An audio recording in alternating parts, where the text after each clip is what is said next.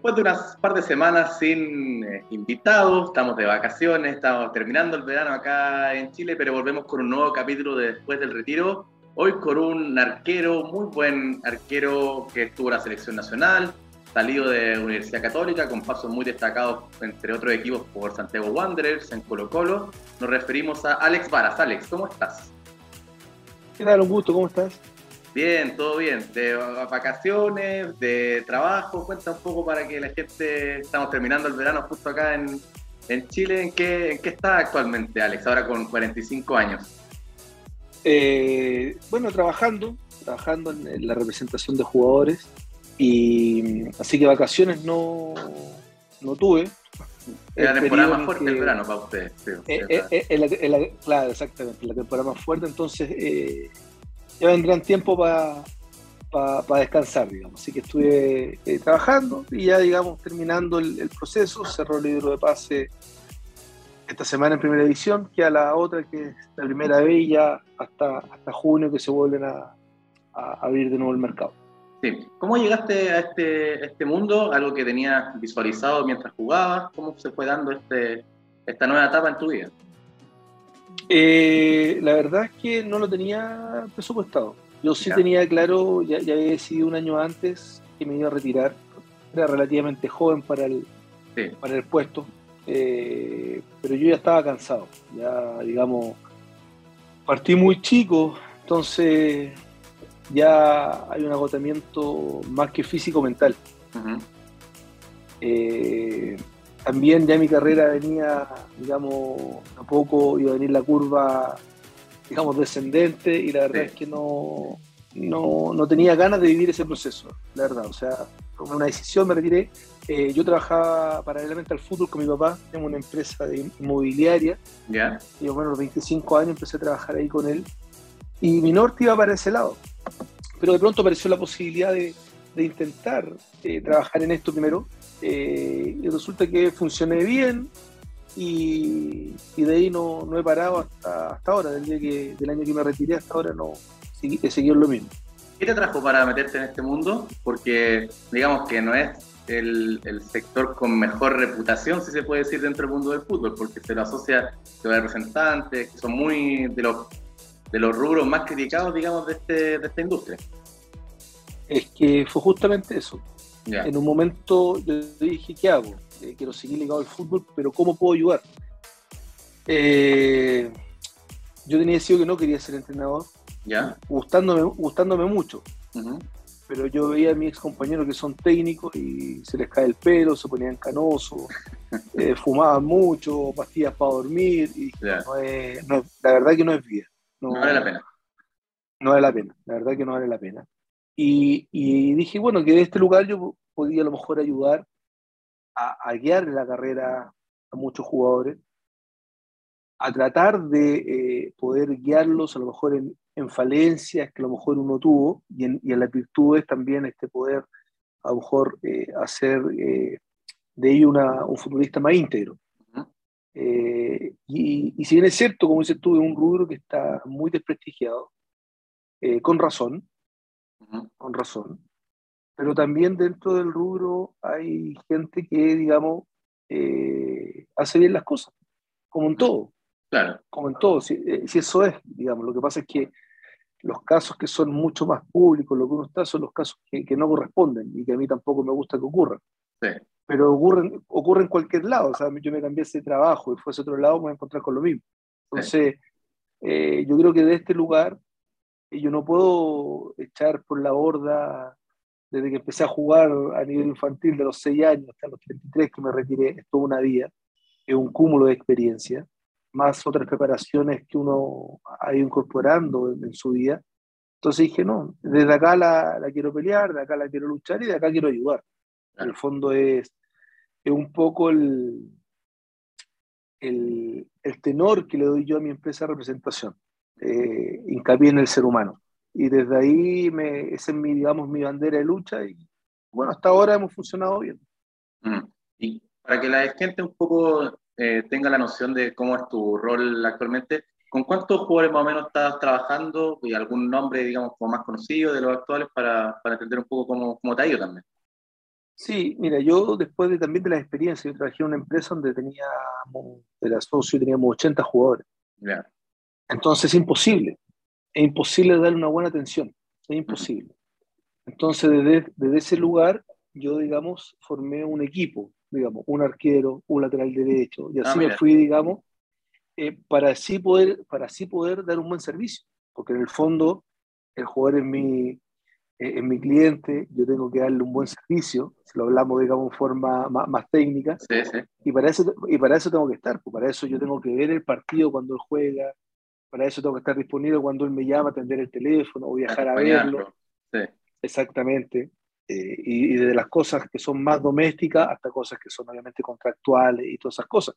O un simple telefonazo de apoyo cuando las cosas no están bien, o ir a verlo cuando las cosas no están bien. Y quizás llamarlo menos cuando las cosas están, o sea, cuando las cosas están mal, digamos, estar más presente, y cuando están bien a lo mejor no, no aparecer tanto, dejarlo más tranquilo. Pero, pero por eso, y bueno, y no sé, trabajo con Nacho González, con Eric Wimber, Diego Yarzún, eh, Andrés Robles, eh, ¿cómo se llama? Eh, Diego Orellana, Sebastián Uvilla, Carlos Muñoz, Miguel Ramírez de entrenador.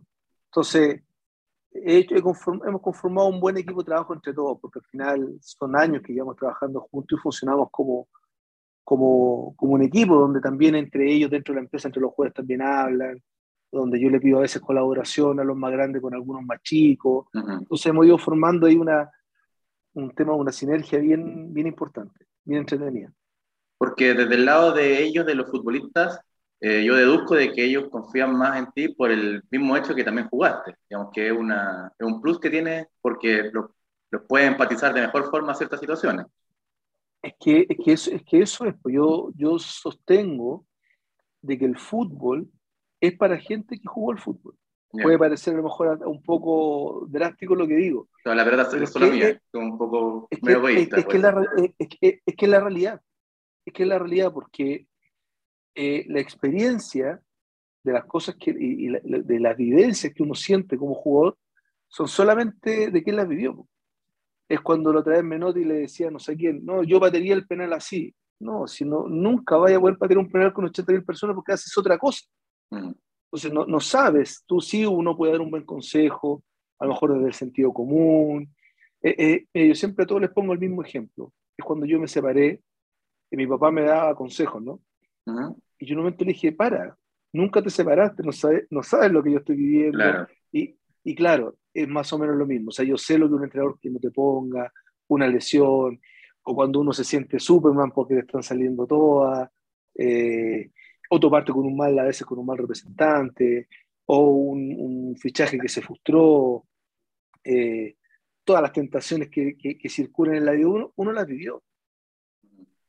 Uno las vivió y no viví solo la linda, sino que también estuve seis, meses sin club, eh, también me tocó jugar en la B, también fui campeón cuatro veces, también jugué en selecciones. Entonces, todo ese, ese, ese, ese vaivén eh, es un cúmulo de experiencias que si uno las logra transmitir bien, obviamente el jugador te va creyendo, porque son situaciones, el fútbol es cíclico. Sí, totalmente. Entonces, lo que me pasó a mí, lo que le pasó a dos generaciones para atrás con Matisse, es lo mismo. Entonces, no es que uno sea. Son, por eso digo que la parte de vivencia, eso es, es fundamental. Sí, aparte, tu carrera ya la repasaremos, pero la viviste todas, como dijiste, que te muy arriba y, y, también algunas veces muy abajo. Y en este mundo, digamos, entre los representantes hay mucha zancadilla, hay mucho, hay, hay eh, digamos, mucha rivalidad, se puede decir.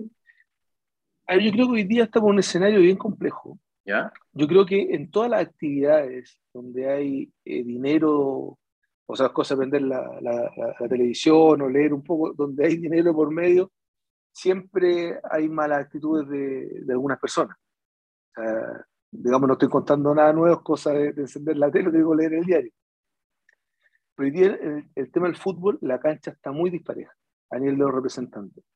Al ser dueños de clubes, eh, se está, se está eh, monopolizando el fútbol en, en, algunos grupos, en pequeños grupos. Esa era mi pregunta siguiente, hecho. ¿Es real porque muchos de estos grandes grupos representantes como que lo niegan porque no se hacen un poco los, que no, tan, no están así, pero es, pasa. En el fútbol nos conocemos todos, y a lo mejor, claro, desde lo, desde a lo mejor desde un resquicio legal, desde a lo mejor la legalidad de los papeles, o te podría decir no, pero uno que está en el ambiente es sí. Entonces, es complicado. Es complicado, pero uno cree que con las armas que tiene, con las herramientas que tiene, eh, puede seguir trabajando eh, en forma honesta y buena. Pero si la cancha está dispareja, pues eso es una, es una realidad. Claro, pues, o sea, no, no está la intención del programa como de dar nombres, pero todo lo que sale en la prensa, digamos, como rumor, está partiendo de equipos chicos hasta equipos grandes como la U, que últimamente el caso más apuntado, ¿es, tan real? ¿Están así o, o hay algo de, de mito, digamos, o de, intento de perjudicar al mismo grupo? A veces hay de todo. A veces hay de todo, hay de todo, pero sí está claro que hay, es evidente, o todos sabemos que hay, club, hay representantes o que son dueños o que tienen la administración del club, que es lo mismo, digamos.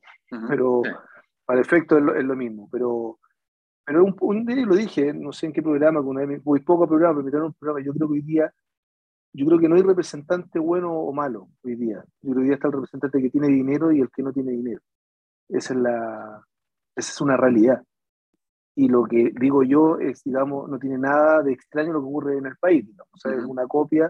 El fútbol no está exento de lo que ocurre a nivel país. Es exactamente lo mismo. Lo que nosotros vemos a diario es lo mismo que ocurre en el fútbol. Exactamente lo mismo. Y, y desde tu mirada de representante, ¿cómo se podría solucionar esto? Que no haya tanto, o sea, es evidente que hay un conflicto de interés, en este caso en que representantes sean dueños del club y que básicamente visten equipos con sus jugadores. Claro, es que, es que tiene que haber una, una, regular, una regulación. Eh, y primero, aquí en Chile, bueno, nosotros ya, ya empezamos con el sindicato de, de, representantes como para, digamos, yeah. acreditarse, tener, eh, estar todo normado, eso es lo primero. Segundos, tú eres representante, eres dueño del club. Uh -huh así, así de, de, simple. Eres un empresario, dueño de un club o eres un representante joven. Habría que después a lo mejor entrar a, a ser un poco más fino y ver cómo está la ligazón eh, de estos dueños con a lo mejor algunos empleados para que no quedara esa, digamos, esa dualidad igual. Eh, la letra chica ahí, digamos, Exactamente. Eh, yo creo que la NFP juega un, un, rol fundamental y la FIFA juega un rol fundamental. O sea, o es una cosa o se es otra. ¿no? Digamos que yo creo que la. Y, y, la, y, la, y ser dueño es ser dueño de un club, no tener participación en más de uno. Porque si no, se, se monopoliza todo y no, y no sí. es bueno, no es bueno eso, eso no es bueno. Sí.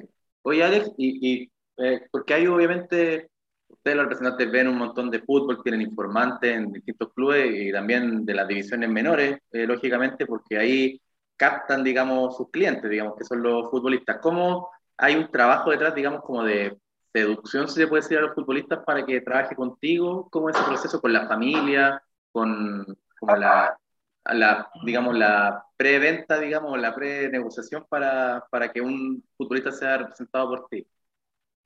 A ver, como, es como todo. Primero, también uno como representante tampoco es que gane mucho dinero, eh, digamos, eh, eh, salvo estos grupos, o sea, digamos, no, no, es que uno, como se cree que tú trajes representante, le, le saques sí. la plata al jugador y, y te forraste, no. Es más, yo diría que en Chile muy pocos representantes le cobran al jugador. Generalmente los representantes le cobran al club, digamos, un, una comisión por la gestión que realizaste. Claro. Eh, o sea, son muy pocos los jugadores, yo creo que deben pagarle a su, a su agente. Eso, lo, eso es lo primero. ¿Ya? Eh, cada empresa tiene su manera de, de, de trabajar. Eh, si tú analizas hoy día la mayoría de las empresas de representación, yo diría que son poquitos los que jugaron al fútbol. Casi todos son empresarios de números. Sí. Salvo yo. de otras. El... el... único. De los único. demás son todos eh, que se, son otros que se generaron en la vida, ganándole la vida, otros viniendo de, de otras profesiones. Y, y, mi manera, por lo menos yo puedo hablar de mi manera de trabajar. Mi manera de trabajar es ver mucho fútbol. Yo en la semana debo ver, por, por mi segmento, porque cada, también cada empresa tiene su segmento. Hay empresas que les gusta trabajar con jugadores más jóvenes, otros con jugadores más hechos.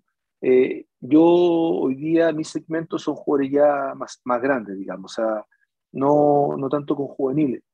¿Ya? No tanto con juveniles. ¿Por qué? ¿Por algo especial? Eh, o sea, por dos motivos. Uno, porque eh, las grandes empresas tienen tomado a ese, a ese segmento. eh, me parece a mí que hay, un tema que al final es, dañino porque jugadores a veces muy jóvenes con representantes, eh, pudiendo obtener algunas cosas materiales tan jóvenes, me refiero a un dinero, no, no del club, digamos, no porque estén siendo, digamos, de su agente, o en algún momento, qué sé yo, un auto, o el mejor teléfono, a veces virtúa el hambre que uno tiene que tener. Y, a mí nunca me, me, me, interesó entrar en esa competencia. Entonces, yo, me fui al segmento más grande y, extranjero. Entonces, yo veo, mucho fútbol chileno, todas las divisiones, toda la semana veo todos los partidos. Y los que no puedo ver presencial, después lo veo por, por televisión, que no es lo mismo, pero por lo menos. Y, viajo mucho, viajo mucho a, a los países donde uno trae jugadores, que Argentina, Uruguay, Paraguay, eh, a ver en cancha, digamos, lo que uno cree, porque esto es un trabajo, eh, así lo siento yo. Entonces, eh, yo cuando voy a ofrecer un jugador, no puedo ofrecer el mismo jugador de Arica a Puerto Montt. No. ¿Por qué? Porque cada equipo juega de un esquema distinto, cada club, a veces por su identidad, no es lo mismo a lo mejor un jugador de Everton que un jugador de Wander, no es lo mismo un jugador de Serena que un jugador de Coquimbo, no es lo mismo ofrecer, por ejemplo, yo tengo un enganche y quiero ofrecer ese enganche a un equipo que, no sé, juega un 4-3-3, no juega con enganche. Claro, no en cambio, no sé, a lo mejor un equipo de Ronald Fuente que le gusta la tenencia, le gusta jugar con enganche, sí, a él le puedo ofrecer. Entonces, uno, todas esas cosas las tiene que evaluar, las tiene que ver. Estar eh, informado también. Claro, los centrales, hacer un seguimiento. No es que uno diga, uy, este me gustó. No, uno lo va siguiendo y viendo varias veces. Eh, es un trabajo. Eh, cuando uno se lo toma, digamos, de esa manera. Eh, es entretenido, porque es, digamos, es viene el palo todo, el palo de uno, pero, pero uno tiene que incorporar también ciertas cosas a, esto, digamos. Yo también en el transcurso he hecho diplomados de, de coaching, he hecho diplomados de gestión deportiva, y incorporando, digamos, eh, más herramientas a este, a este trabajo, digamos, como para, para, estar más preparado. Sí, sí, es un trabajo bien complejo y como hablábamos previamente también es mucha la competencia y mucho el, el interesado, el que está, está en una competencia más media cruel. Pues, Entonces, entonces en, en estas empresas, sobre todo una empresa, digamos, yo no soy una empresa grande, uno tiene que tener un valor agregado, que, que, las extensiones del producto eh, se, hagan, se hagan notar, digamos. Entonces, todas esas cosas eh, es importante eh, también que el jugador las vea. Las vea, digamos, no, no, no tan solo de lo que yo le voy contando, sino que lo que va viendo en el día a día en cuanto a, a la gestión que uno va realizando. Absolutamente. Oye, Alex, vamos a nuestra nueva sección, que es la del control de daños. ¿Tú estás jugando pichangas, algo, o, o ya...? nada, Nada, nada, nada, porque ya después que, que dejé jugar, jugar al fútbol encuentro que es muy peligroso.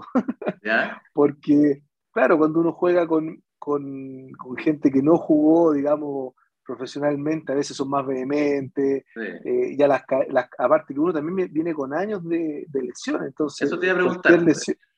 Cualquier lesión, no me fui con tantas lesiones grandes, pero sí con, hoy día a esta edad ya estoy notando los golpes, o sea, las caderas, las rodillas, la espalda. Entonces, ya a esta edad cualquier lesión es prótesis, pues, entonces ya la, pienso, la pienso dos veces. ¿Y las manos como arquero cómo, cómo quedaron? Eh, eh, no, bueno, yo era un arquero técnico, con esa me la saco, era un arquero técnico, entonces no, no, no tengo problema en los dedos. Ah, ya. No, no, no, es porque no dejáis ninguna, es porque. Eh, no, no, no, no, no, no, no, era, era, era técnico, sí me la saco. Oye, Alex, dejando un poco ya, hablamos de, tu presente, bueno, después, antes de decir también algunas preguntas, pero vamos con el, con el resumen ejecutivo que va más ligado con, con tu carrera. Por ejemplo, eh, te, te, retiraste o actualmente te declaras hincha de algún equipo de los que defendiste? Sí, yo me creo hincha de Wanderers. Tú eres de Wanderers. Sí, sí. Eh, fue, yo creo, el equipo que, que vio mi mejor versión. Fue el equipo donde me enamoré, digamos, de, de, su hinchada. Y desde ese día hasta el día de hoy, más sufro que, que lo paso bien, pero, pero es parte, es parte del, del club, digamos. Si, si uno no sufre, no es, no es Así que eh, bien identificado con, con, los colores. Claro, porque tú cuando jugabas o antes de llegar a Wanderers no, no eras del equipo que, que te tocaba defender principalmente, ¿no? Eh, exactamente, yo me formé en Católica, eh, club al cual estoy muy agradecido, porque en el fondo Católica tiene algo muy bueno, que a uno lo, lo, forma como jugador integral. Eh, Católica se preocupa de que uno estudie. Católica, eh, si cierto, en ese momento, los años que yo jugaba, se hacía la gira Europa. La gira Europa no era solamente jugar al fútbol, también había un tema cultural de, qué sé yo, visitar museos, eh, visitar palacios, tener charlas con, de, otras culturas. Entonces, eh, es bien interesante. Aparte que en Católica, y yo siempre lo digo, el jugador de Católica es súper reconocible. Yo los veo caminar ah, y ya sé que es de Católica, cómo se viste, cómo habla. Después te puede gustar o no si juega, cómo juega, ¿no? Pero, pero yo creo que Católica sí tiene esa identidad. Y, y, yo soy un agradecido, porque hasta el día de hoy yo me, yo me junto un par de veces con algunos compañeros que llegaron a profesional o no, y, y, la verdad que todos han hecho de... son, buenas, bueno, son buenas personas, digamos, son, son buenos elementos para la sociedad, y eso eh, es católica. O sea, un agradecido absolutamente de la, del área formativa.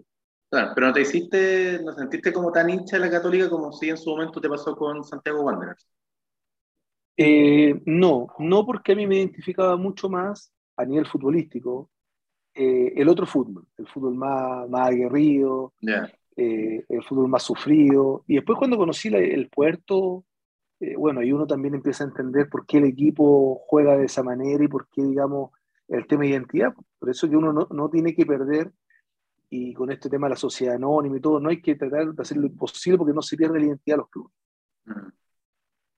Mm, sí, interesante. ¿Y qué, qué, te hizo sentir tan, tan cercano a Wanderers? Aparte, bueno, ya mencionaste la hinchada, pero ¿fue como un, un amor a flechazo a primera vista o fue que, aparte, la, tu mejor momento futbolístico? No la, no, la primera vez que me pasó fue como a los 14 años que yo no conocía el puerto, había ido a ah. jugar solamente y le pedí a mi, a mi viejo que me llevara. Y recorrimos los cerros y yo le dije, mira, me encantó, me gustaría vivir acá, algún día voy a jugar acá. 14 años tenía. Y a los 24 llegué a, a Wander. Y quizás por eso se provocó este tema, digamos, fue, fue mutuo, porque la gente también me recibió súper bien, el hincha. Y también yo creo que también coincide con lo que tú dices, con un buen momento mío futbolístico y con un buen momento del club. Sí, ahí estaba peleando arriba. Que, que, agarramos ganamos un torneo, que entramos en Copa Internacional, entonces todas esas cosas también yo creo que ayudan a, a la identificación también. Absolutamente. Em, ¿Qué amigos te dejó el fútbol? Mira, amigos en el fútbol no, no, no tengo. Eh, digamos, con que me junta a comer un asado, o tomar una cerveza, eh, no, no, no tengo. Lo que sí, no tuve problemas con nadie.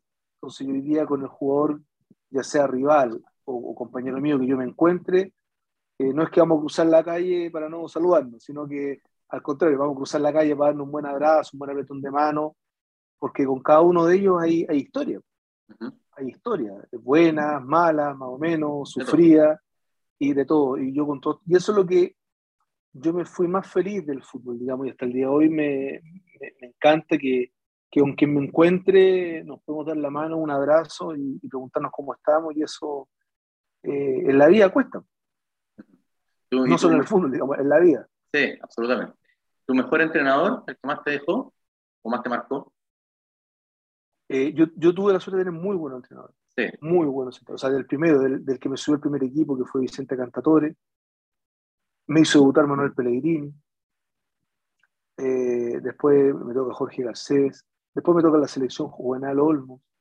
Me toca Ricardo Adroski. Me toca Yuri Fernández, que es un pedagogo, el Pichi Borgi. Entonces no me puedo quejar. Yo en ese sentido soy un agradecido. Yo, cada uno de ellos también eh, me ayudaron a, mejorar como jugador dentro de, mis posibilidades, y de las limitaciones que también uno tiene, y, me ayudaron a ser un, mejor ser humano, que es lo que al final del día yo le agradezco mucho, a cada uno de ellos. Digo.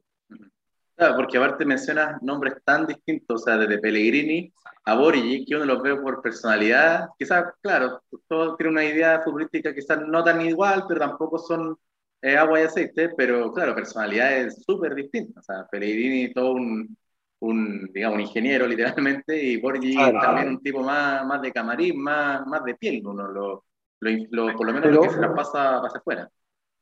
pero todos con, con mucha experiencia, muchos con mucha sapiencia. Eh, tú, por ejemplo, no sé, Manuel, desde el punto de vista como ingeniero, a lo mejor más ilustrado. Sí. Claudio, desde una cultura popular que no todos la, la tenemos. Calle. Y, y, calle, y eso, la verdad, no se compra en la farmacia. Y, y, el tipo la tiene, muy leal, muy leal, una de las personas más, más leales que yo conocí en el fútbol. Mira. Entonces, porque tiene, tiene por más que, viste, hay mucha gente que no le gusta, ¿no? Pero tiene, tiene códigos, códigos de vida. Tiene códigos de vida. Y eso eh, suma. Entonces, yo por eso digo, todos esos técnicos que te nombré, todos en algún momento eh, fueron aporte. Y no tan solo aporte lo futbolístico, como tú dices, con diferentes maneras de jugar, sino que aportes con un buen consejo, con una situación de vida puntual.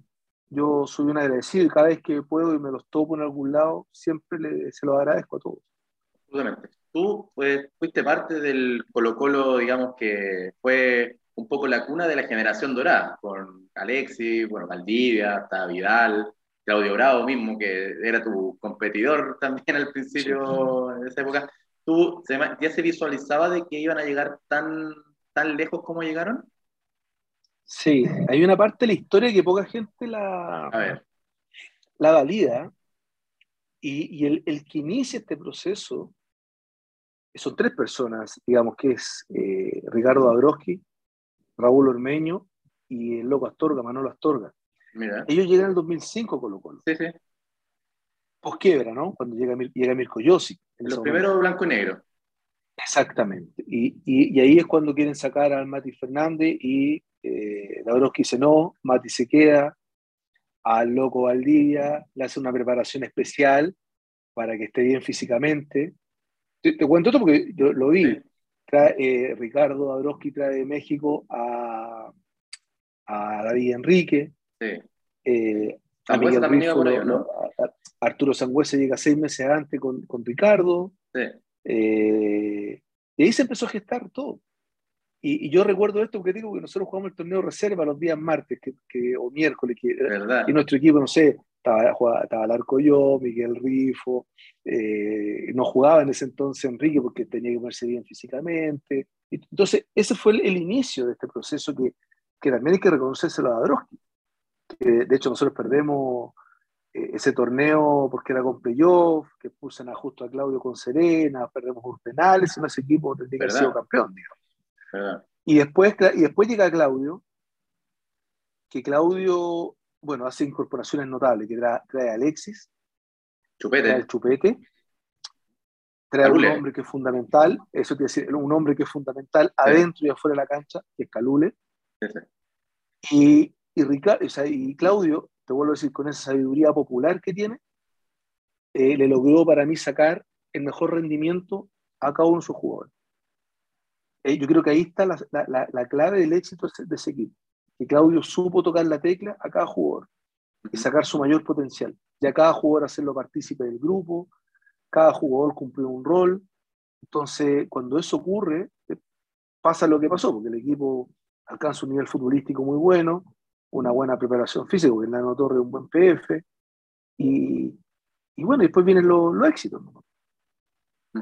Sí, aparte como Claudio como que decía jueguen los que están adelante por lo menos, como que fue y eso como que se entretenían realmente jugando el fútbol, como es que, los Fernández, los Valdivia. Es que, él, justo, es que ahí está el potencial, o sea, él entendía que el fútbol eh, se jugaba, digamos, hay que hacerle más goles que el, que el, que el sí. rival, entonces obviamente los jugadores talentosos tienen derecho a perderla porque son los que arriesgan, entonces les le daba, le da libertad, nosotros éramos un equipo irresponsable, responsable, digamos, claro. porque también sabíamos que atrás había que defender, eh, que había David Enrique, nunca se caracterizó por ser de las carmelitas descalzas, porque David es, era un jugador fuerte, Calule, Arturo, sí. Sí. Miguel Rifo, siendo un jugador muy técnico, también un jugador muy bravo, Álvaro Ormeño, entonces eh, Miguel Acebal, que venía también, entonces uno empieza a sumar y era un equipo que cuesta encontrar un equipo que, que defienda muy bien y que ataque muy bien.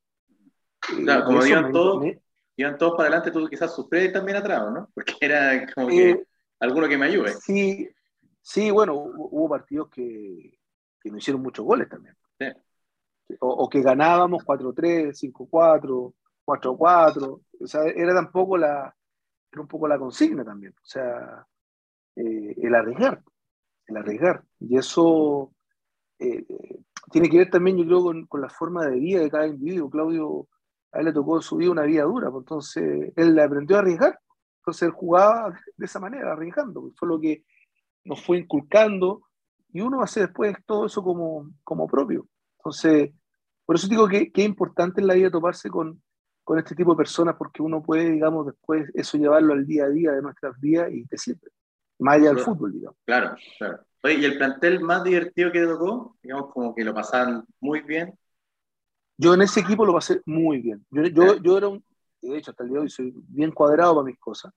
Pero Claudio y el grupo de jugadores a mí me, me hizo ver el fútbol desde otro lado, de, poder relajarme, de poder, de poder soltarme, de que el fútbol sigue siendo un juego que hay tiempo para todo. Y, ellos me ayudaron a, a, a descontracturarme, digamos, eh, emocionalmente y, desde el punto de vista también de, responsabilidad, de ser pues, un poquito más irresponsable. Y, y, la verdad que la experiencia fue muy buena, fue muy buena. Fueron dos años que yo lo pasé muy bien.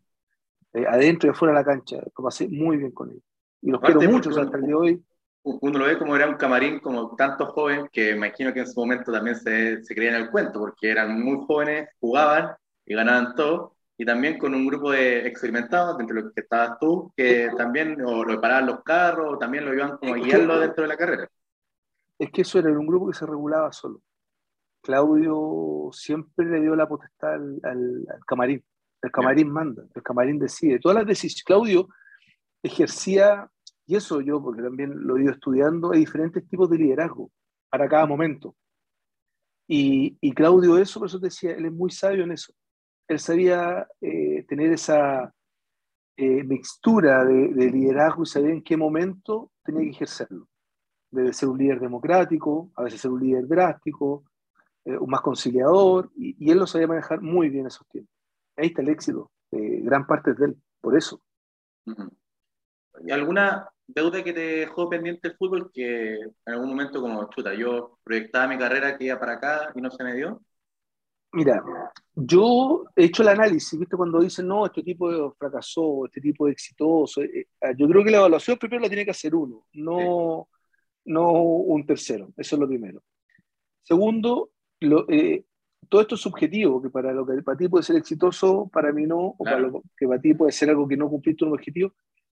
Yo la verdad, cuando empecé a jugar al fútbol, es porque te gusta. Y la verdad, yo creo que he recibido mucho más de lo que yo creí que podía haber logrado. Mira. O sea, digamos, tuve la suerte de estar en todo, Copa Libertadores, Copa Sudamericana, Interamericana, que se juegan antes, Mercosur, me tocó estar en planteles campeones, Copa América. me tocó estar sin Copa América, me tocó estar en eliminatoria, me tocó estar sin club, me tocó jugar en la B.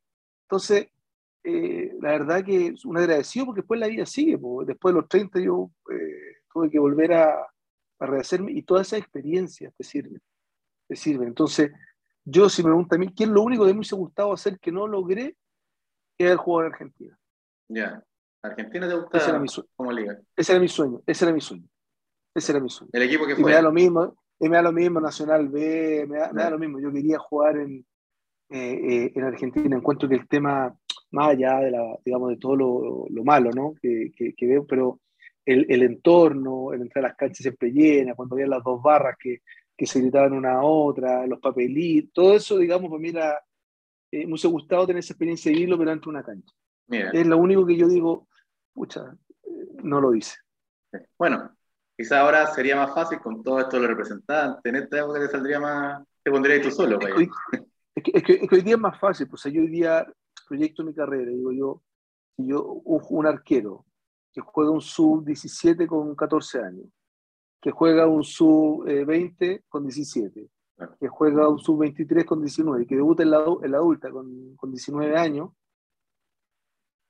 ya estaría en otro lado. a lo mejor mi, mi, preparación después en otro lado hubiese sido distinta, a lo mejor con otros entrenadores, con psicólogos, con nutricionista, quién sabe eh, dónde podría haber terminado mejor la carrera uno, con, pero otros tiempos nomás. O sea, eh, esos son los momentos que uno le toca vivir nomás y, y uno tiene que, que, sacarle, digamos, provecho y ser feliz con lo que te toca nomás. Sí. ¿Te marcó mucho ese, ese 6-0 que, que, recibiste con la, con la selección en Perú, en Lima? Que es un partido como que tú estabas empezando y no sé si, claro, crees que mirándolo detrás que te expusieron muy pronto, fue de esos que no, de esos insólitos, ¿cómo lo ves con perspectiva? Eh, a ver, de, de, tú un poco, si tú me preguntas que si me, me marcó, obviamente que te marca, o sea, de hecho, lo estamos conversando ahora es porque queda, digamos, en mi hoja de vida, ¿no es cierto? Eh, es raro porque, viste, cuando uno, uno, puede pensar y dice, pucha, te tiraron muy chico a la pelea, puede ser, pero resulta que un mes antes habíamos jugado con México en Los Ángeles y yo había hecho, un, había hecho, un gran partido y había hecho un gran partido. Entonces ahí, ah, qué bueno que te tiraron la pelea porque eres joven. O sea, claro. yo, las, las, cosas se dan cuando se dan y se dan y uno tiene que tomarle y, y bailar como vengan. ¿no? Uh -huh. ¿Ah? Uno está en el baile y hay que bailar. Ahora, si después, si tú me preguntas qué ocurrió a nivel, por ejemplo, prensa, yo creo que me tocó un mal momento donde la, la, a nivel de prensa era una guerrilla, o sea, donde estaba muy fuerte Eduardo, con, todo lo que era la, claro, con todo lo que era denostar a, a, a o al jugador o al entrenador, y si el entrenador lo que eligiera, también le damos a los, a los jugadores que, que, que eligiera. Muchos empezaron a copiar a, a, Eduardo también en ese formato, entonces fue un periodo desde ese lado complicado. Y ahí yo creo que en un momento yo, no, no bueno, no, existía, pero yo creo que en ese momento yo debía necesitar una, un apoyo psicológico porque no lo tuve, eh, me afectó, obviamente. Mi carrera cae en un, en un, en un bajón después de eso, eh, que me cuesta rearmarme un par de años, pero ahí también está el mérito que, que después luego vuelvo a, a, a salir a flote, vuelvo a un club a ser campeón, vuelvo a la selección, pero, pero sí hubo un periodo de, diría, entre los 20 y los 22, que, que no la pasé bien y que yo creo que ahí desgraciadamente también mis papás no tenían por qué saberlo, porque yo, digamos, soy muy introvertido, entonces tampoco exteriorizo lo que me pasa. La psicología deportiva no es tan boga como hoy, que, que, hoy día yo creo que todos necesitamos terapia por algún otro motivo y, y es normal, está todo normalizado como tiene que ser. Entonces, eh, yo creo que en ese momento sí necesite, necesite ayuda. Pero bueno, la vida también te enseña a golpe y bueno, y en el camino nos vamos, nos vamos haciendo, digamos, nos vamos, nos vamos curtiendo y, y también después hay una satisfacción cuando uno le, le, dobla la mano a lo que venía malo. Sí. Ahí el relanzamiento de tu carrera, si se puede poner en comillas, fue esa definición en penales contra la U, si no me equivoco, estuvo en la Católica cuando clasifican a la Libertadores 99. Y ahí tú fuiste claro, de esa definición. Claro, e, exactamente. Yo, yo voy a Coquimbo a préstamo, sí. me, me sirvió mucho, porque fui con 20 años, en ese entonces convengamos que los arqueros jóvenes no jugaban. No. No jugaban, imposible. Y yo fui a Coquimbo y la peleé y alterné con 20 años. Cosa que era imposible, antes era, era imposible que un arquero joven. De hecho, todos te decían, no, recién vaya a jugar como a los 28. Sí. Yo me revelaba ante eso, decía, no, ¿por qué? ¿Por qué? Si yo vengo preparando años para esto. ¿Por qué? Y bueno, se me, se, se to, me topo con, en un momento en Católica, te decía como un grande arquero, porque delante de mí en un momento estuvo el Pato Toledo, yo hablando de los 20 años, ¿no? Sí, Pato eso. Toledo, mejor arquero de Sudamérica. Después llegó Oscar Vir, que era un monstruo, porque el único arquero que había jugado en Europa. Eh, ya no, una locura, digamos, de, de, cómo el tipo se preparaba, un robot, digamos, bien, eh, muy, muy metódico, muy alemán. Muy alemán. A mí me sirvió mucho, a mí me sirvió mucho ser compañero de Oscar para pa tener una estructura, digamos, de... Y Nelson Tapia, un arquero que era que llegó a Católica emergente, entonces no era fácil jugar, uh -huh. no era fácil, entonces eh, estuve en banca harto rato, hasta que, bueno, se dio este tema de, de, ese partido puntual, y desde ahí, claro, yo necesitaba a lo mejor ese, ese hecho donde yo fuese protagonista para también, como no tenía la ayuda psicológica que necesitaba, era como decir, si soy capaz, si puedo, mira lo que hice, digamos, después uh -huh. de, de harto rato que no jugaba. Y de ahí me fui a Wander. De ahí ya empieza otra historia en mi vida, digamos. Ya empieza, empiezo a bailar otra vez con la, con la bonita unos 4 o 5 años, uh -huh. hasta que decido retirarme. Exacto. Ahora, claro, remarcaste varias veces durante el programa, no solamente en esta respuesta, de la necesidad de la importancia de la psicología en el fútbol. Eh, ahora, claro, tú como ejerciendo este rol de representante, ¿también te enfocas un poco en eso con, tu, con tus jugadores, comillas, se le puede decir? O sea, de hecho, para, mí hay cosas que son fundamentales y, trato, y son, hay una que hay transal. Si yo tomo un jugador que es joven, el colegio. Ya, que lo termine. no, no, no, no, no, transo con eso. O sea, si quiere trabajar conmigo, tiene que terminar el colegio. Da lo mismo, en la noche, como sea, como sea que lo termine. Porque eso, eso es, un, es lo primero, digamos, que yo creo que eh, la cultura y el estudio hacen que uno tenga otra mirada, perspectiva, ¿no? Eso es lo primero. Eh, yo cuando veo que un jugador, si los clubes no lo tienen el respaldo, porque no todos los clubes tienen ese respaldo del psicólogo, cuando yo veo que un jugador mío lo necesita, dentro de la gente que yo trabajo, eh, le recomiendo un psicólogo para que le vea cierta, ciertos temas que yo veo que necesitan. Y, y al que a lo mejor le cuesta más entenderlo, ayudarlo y hacerle entender que en ese momento él necesita este apoyo. Y, la verdad que al final del día te lo terminan agradeciendo, porque eh, se dan cuenta que, en ese momento lo necesitaban como para dar un salto de calidad. Porque ojo, que también el psicólogo no es solamente cuando no estás mal, también cuando estás bien. Porque cuando estás en la cresta de la ola, arriba de la pelota, bien dicho, ¿no? Eh, también eh, uno eh, se, puede, digamos, ir para cualquier lado, la soberbia, el manejo del ego y todas esas cosas. Entonces, eh, siempre cuando yo veo que, los jueces están los dos extremos, eh, trato de aconsejarle a un psicólogo. Ahora. Sí, perfecto. Oye, Alex, y para ir cerrando, ya te hemos quitado bastante tiempo, un poco más de lo presupuestado, pero de la pregunta final, que es cómo te, te ves de aquí a 10 años más y si piensas eh, seguir siempre en este mundo que, está actualmente como representante? A mí el oficio que hago me gusta, me gusta harto, me gustaría, ¿cómo me veo? Me veo eh, haciendo lo mismo, me veo a lo mejor, ojalá con, un par de jugadores más, y yo mejor preparado también. O sea, cada día ir incorporando más cosas a mi trabajo para seguir aportando seguir aportando, seguir aportando a la causa, seguir aportando al fútbol. Si en el futuro uno tiene que ser generoso, la industria, para que funcione, todos los actores tenemos que, mejorar. De acuerdo, sí. Entonces, y, todo, y todos contribuyendo, desde, el lugar en el que nos toca estar para que esto vaya, crezca. Entonces yo me veo en un tiempo más haciendo lo mismo, más preparado, más viejo, pero, pero con quizás con a lo mejor con, mayor experiencia y siempre tratando de no cometer los errores que, a lo mejor uno comete, eh, digamos, eh, sin querer, digamos.